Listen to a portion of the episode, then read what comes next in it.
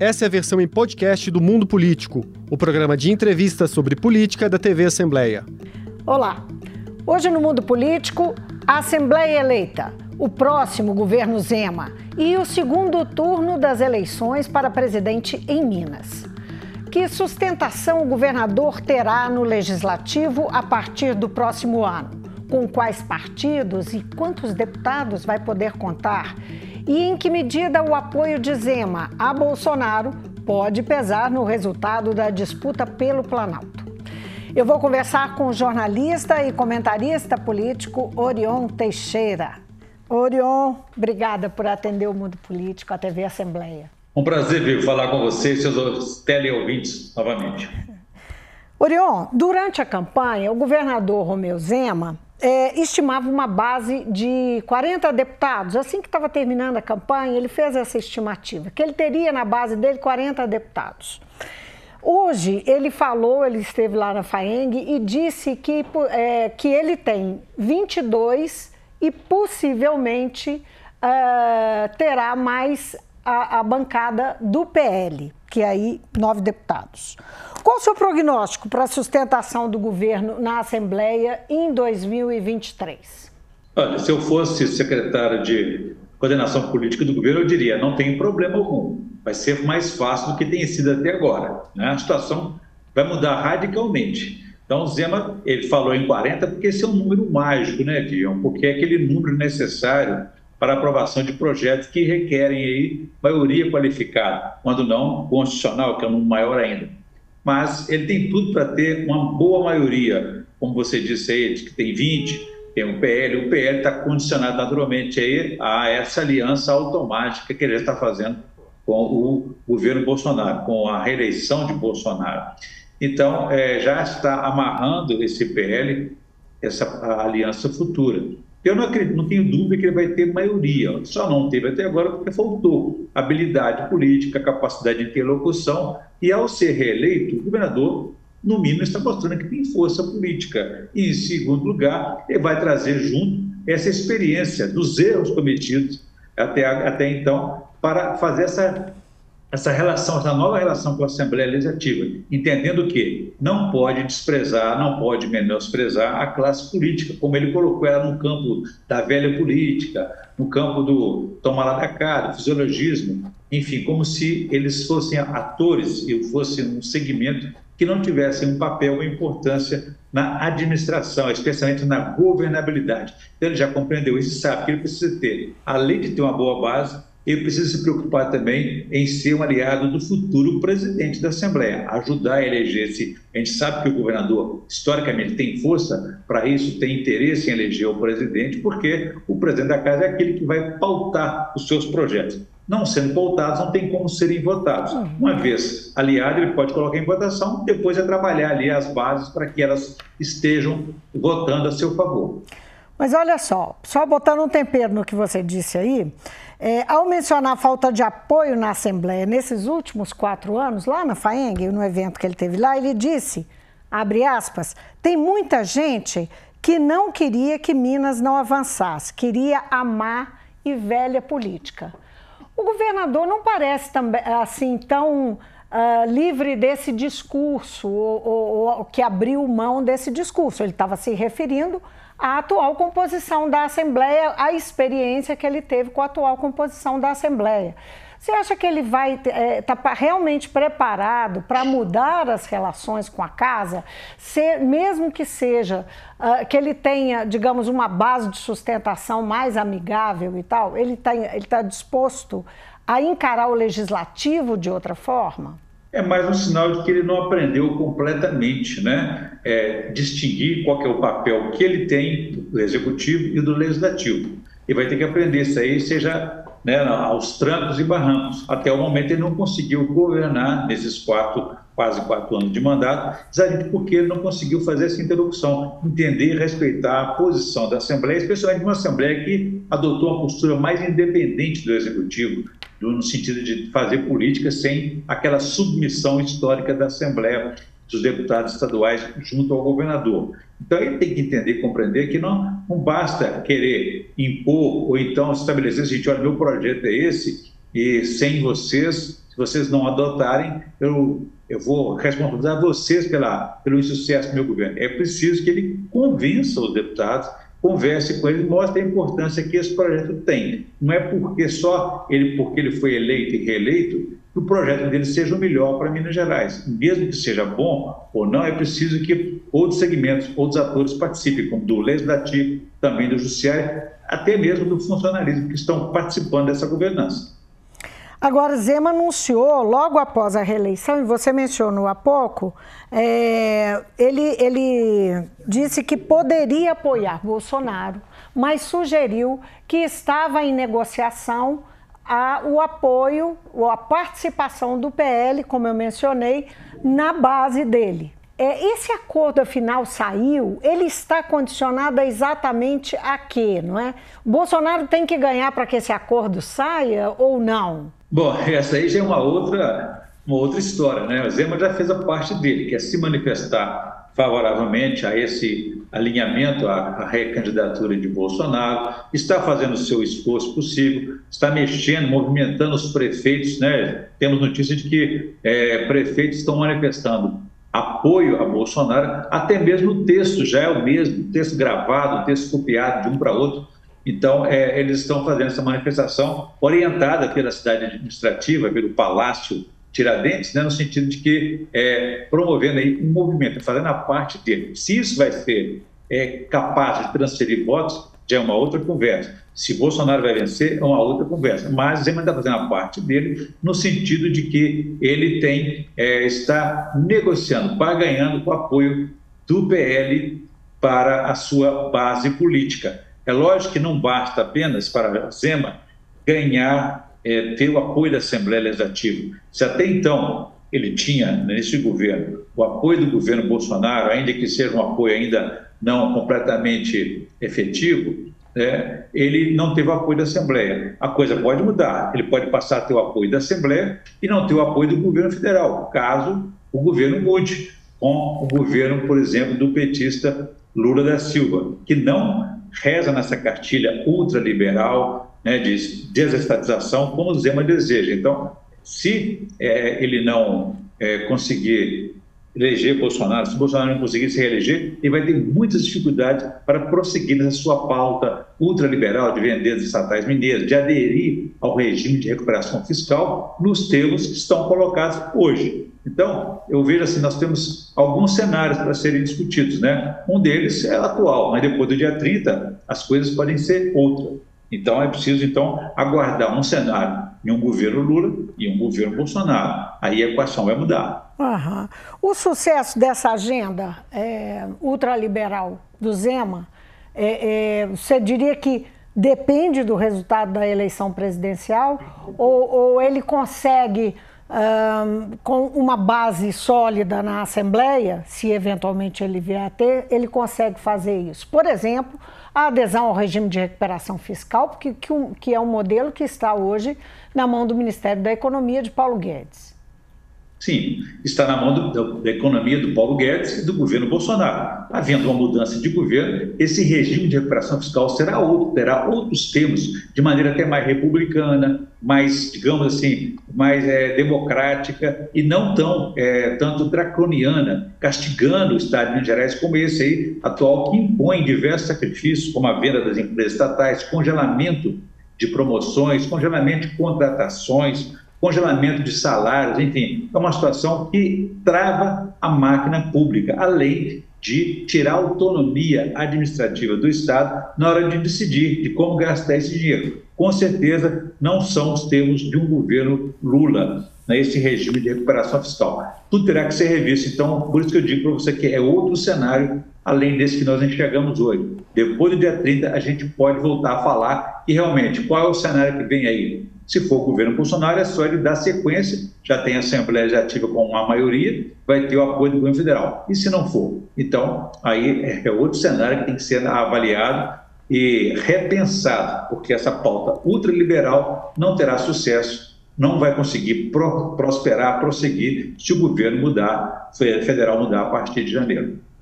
E o, governador disse que não vai interferir na, na, eh, na disputa interna, eventual disputa interna que ocorra, não é? Uh, em geral, para a presidência da casa, surgem, uh, um, uh, em geral, surgem mais, surge mais de um candidato. E ele disse que não vai interferir nisso, não vai colocar o nome dele. Em geral, o executivo tem todo o interesse em eh, realmente influenciar, pelo menos, essa escolha que, que você acha da decisão do governador?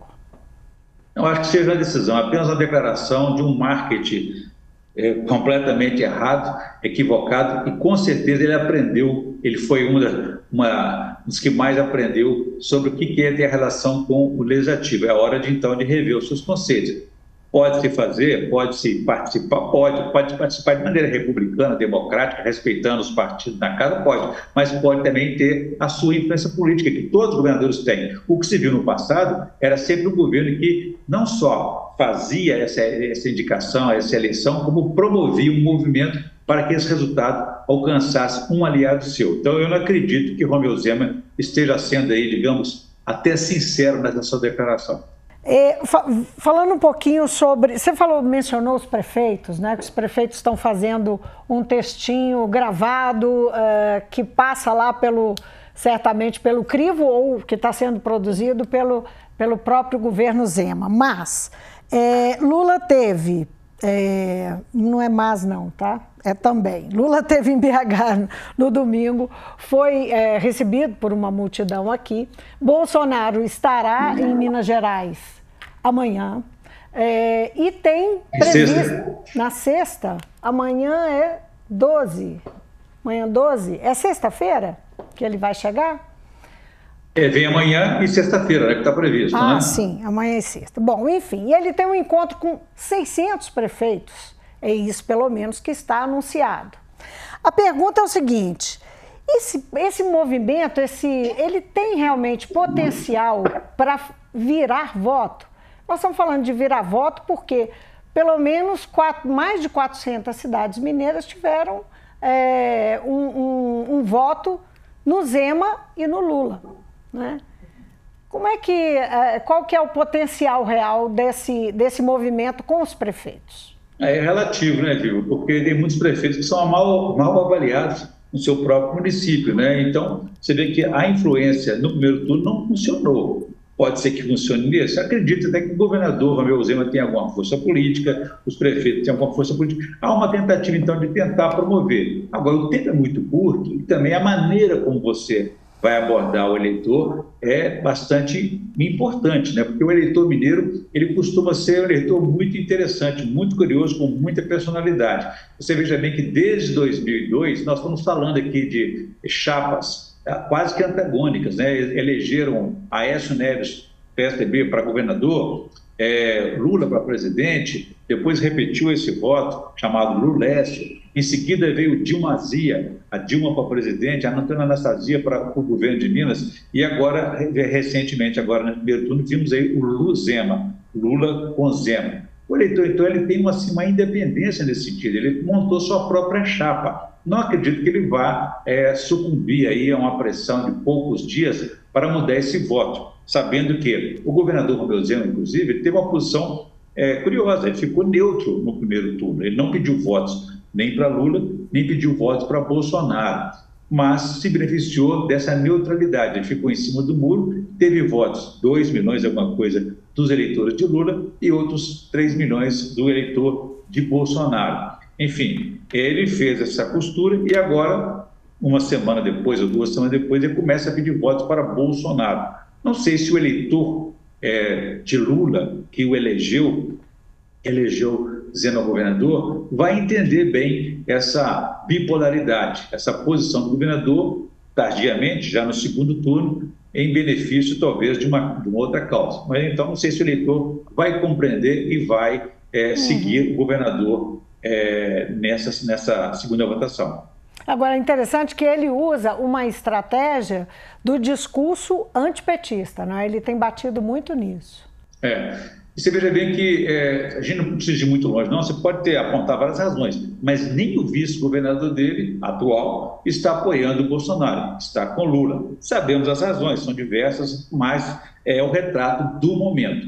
E esse antipetismo que o governador Romeu Zema sempre manifesta, é assim, é, o repertório dele não variou. Né? Ele esteve lá em Brasília para anunciar o apoio a Bolsonaro, usou o antipetismo como razão pela qual estava aderindo a Bolsonaro, dizendo que herdou uma gestão desastrosa em Minas Gerais e por conta disso ele estaria apoiando Bolsonaro. Quando ele disse que a gestão é, do PT no plano nacional com Lula, com Dilma, é, deu certo, ele disse que foi uma coincidência, que coincidência não é competência. Enfim, são palavras, jogo de palavras aí, de marketing, para poder se manifestar. Deu certo para ele a, a, o foco no antipetismo para se reeleger. Vamos ver agora daqui para frente se ele vai conseguir ampliar isso aí, porque já percebemos que o governador Romeu Zema está, não vou dizer que esteja com a mosca azul em toda sua cabeça, não, mas já está pensando lá na frente como eventual possível candidato a presidente do Partido Novo, se é que o partido dele vai sobreviver, já que não conseguiu é, ter uma votação nacional expressiva a ponto de conquistar a cláusula de barreiras. Uhum. Isso leva a, a, a, a, gente poder inferir que o governador pode mudar de partido em breve. Ou o próprio novo se fundir a outro partido, incorporar, enfim, essa situação agora vai depender mesmo dessa, dessas conversas, desse movimento daqui para frente, que o Partido Novo perdeu a capacidade de continuar como legenda, como partido. Você vai dizer, ah, mas eles não usam o fundo partidário, eles têm um financiamento próprio, empresariado, partido de empresário, ok. Mas é, eles usam sim o fundo partidário à medida em que, nos programas de televisão e rádio, horário gratuito eleitoral, é financiado por dinheiro público. Com certeza. É, esse negócio de horário eleitoral gratuito é bom que se diga, não existe nada de gratuidade, é dinheiro público. Então, os, os políticos derrotados da disputa como é que você vê? Nós estamos falando do, um político, do governador que foi reeleito, né, com uma votação é, express, muito expressiva. É, mas nós vimos é, na, na, na, campanha do Lula aqui, é, essa semana, o Alexandre Calil e o Alexandre Silveira acompanhando o Lula. Alexandre Silveira, inclusive, puxando o carro de som e é, Alexandre Calil participando de coletiva.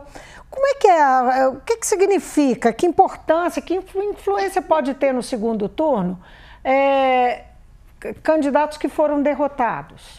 Olha, vive a questão de opções, né? de pertencimento. Alexandre Silveira fez uma opção, já esteve no governo Lula na, da primeira vez, quando Lula foi presidente, pode voltar no cargo, talvez, de segundo escalão, como o DNE, uma autarquia, enfim, é uma oportunidade, porque do outro lado ele não vai ter mais chance. Já num quadro polarizado como esse, você fez uma opção e tem que seguir até o fim. Alexandre Calil não acredito que vá ocupar algum cargo público, em caso de eleição de Lula é, na presidência da República, mas ele vai fazer a sua política daqui para frente, vai reavaliar os seus rumos, né? Naturalmente ele vai ter que caminhar com os seus aliados. É uma questão mesmo, então, de pertencimento. A que grupo você está, a que campo político você está para prosseguir fazendo política ou então dela desistir, né? Você estava conosco aqui quando saíram os resultados e nossa cobertura à noite, uh, no momento da apuração e dos resultados finais.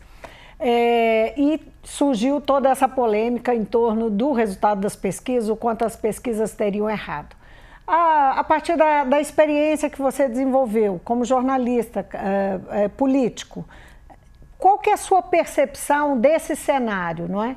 O que que uh, os eleitores podem pensar realmente sobre os resultados das pesquisas e como se basear mesmo, se nortear do que está acontecendo nessa, nessa reta final de eleições mesmo. Nós estamos agora a, a menos de três semanas. Viver, eu não gosto muito dessas conclusões, não, de que falhou, não falhou, serve ou não serve. Eu acho, às vezes, um pouco precipitado. Os institutos de pesquisa sempre existiram e vão continuar existindo. Eles não trabalham para governo, dinheiro público, especificamente nesse caso das pesquisas de opinião eleitoral. Eles trabalham para partidos, trabalham para empresas, né? Então, eles são empresa e o mercado está aí para isso. Aquele que é, deixar de ser competente, eficiente, tende a ser esquecido. Né? Quem é que se lembra do Ibope, que era tão bem sucedido, hoje virou IPEC, por alguma razão mercadológica, por alguma razão é, é, de gestão. Então, é, eu acredito assim, que os institutos,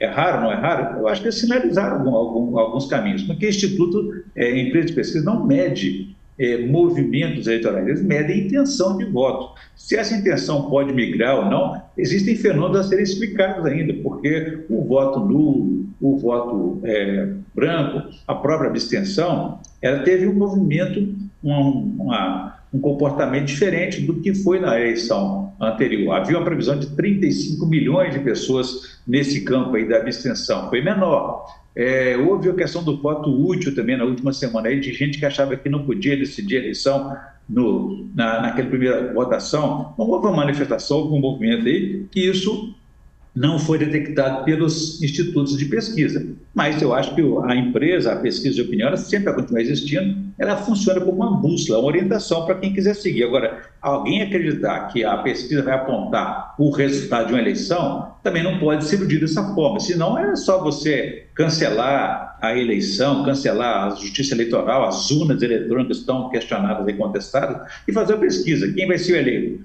Vivian ou Orion? E o resultado aponta o vencedor. Eu acho que tem que ter calma com isso. Orion, e aí? Tá, a, qual que é o seu sentimento nessa, nessas três últimas semanas aí? É, parece um, um cenário muito nebuloso. Você tem essa sensação? Ainda não dá para dizer o que, que vai acontecer? Não, eu acho que nós continuamos nessa polarização, voto a voto, nessa busca aí pelo, pelo, pela palavra final, pela pesquisa final que vai emergir das urnas, né? que, que é o voto, a soberania do, do eleitor. Está aí nessa casa dos cinco pontos percentuais entre um e outro aí, Lula está mantendo essa vantagem e a, é, o processo agora ele é um pouco assim desordenado, é um vale tudo de um lado, do outro, tal, enfim. Agora não dá mais tempo de você Vão acontecer debates, mas não dá tempo de você debater de maneira, é, digamos assim, alta, né? É, responsável, e, enfim, é o próprio eleitor não dá conta de ficar ouvindo essas propostas. Não tivemos uma, um, um, debate programático sobre economia, programas sociais, desenvolvimento, a gente não consegue ouvir, porque alguns atores não dão conta de estabelecer um debate. Então, é ataques, contra-ataques, é pauta de costume para cá, guerra santa para lá, enfim, quem é que, que, que, que, pode ou não pode, enfim, não é um debate construtivo. Nós vamos ter que tolerar isso aí até o dia 30, quando será a oportunidade do brasileiro e da brasileira mostrar qual é o caminho que nós vamos seguir nesse próximo quatriênio. Orion, muito obrigada por atender a gente, conversar, bater esse papo, foi ótimo. Obrigada. Obrigado, um abraço a todos. Obrigado. Eu conversei com o jornalista e comentarista político Orion Teixeira sobre a Assembleia eleita, o próximo governo Zema e o segundo turno das eleições para presidente, especificamente em Minas. O Mundo Político fica por aqui. Obrigada pela companhia. Até o próximo programa. O Mundo Político é uma realização da TV Assembleia de Minas Gerais. Nesta edição, a apresentação foi de Vivian Menezes, a produção é de Tayana Máximo, a edição de áudio é de Tarcísio Duarte e a direção é de Alevi Ferreira. Acompanhe a cobertura especial da TV Assembleia de Minas sobre as eleições. Para assistir a todos os conteúdos, acesse almg.gov.br barra eleições 2022. TV Assembleia, eleições com todas as vozes.